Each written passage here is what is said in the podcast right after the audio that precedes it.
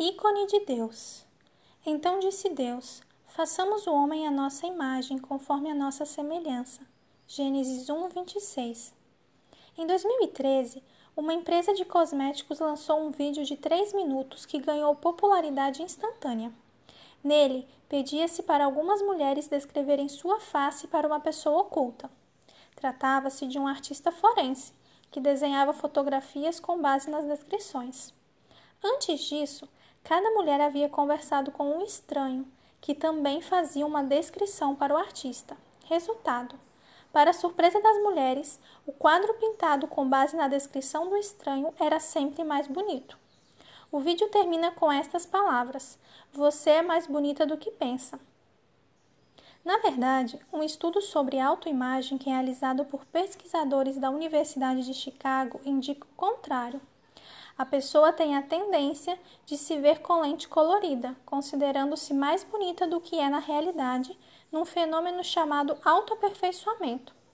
No experimento, os pesquisadores pegaram imagens originais dos participantes e fizeram versões modificadas no computador, incluindo fotos mais atraentes e menos atraentes. As pessoas sempre escolhiam a imagem mais atraente no caso delas mas não mostravam esse viés em relação às fotos dos outros. Como você se vê ao olhar no espelho? Enxerga beleza ou feiura?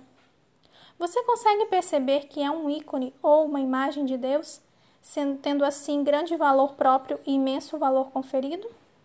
Uma obra de arte tem seu valor intrínseco, mas também um valor simbólico, dependendo do autor.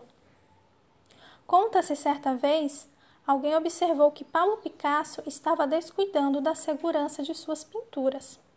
Então, o pintor disse que ainda não havia assinado seus quadros.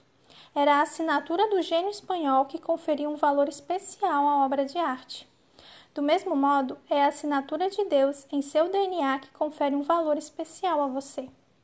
Por ser um ícone de Deus, você pode ter respeito próprio e se considerar merecedor da felicidade o que resulta em uma autoestima saudável. Você pode se sentir especial porque foi criado à imagem de Deus. Gênesis 1, 26 e 27. Foi coroado de glória e honra. Salmos 8, 3 a 5. Sua redenção custou uma fortuna. 1 Pedro 1, 18 e 19. Foi escolhido por Deus para louvor de sua glória. Efésios 1, 4 a 12.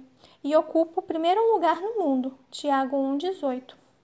Mesmo depois do pecado, você não deixou de ser um ícone de Deus.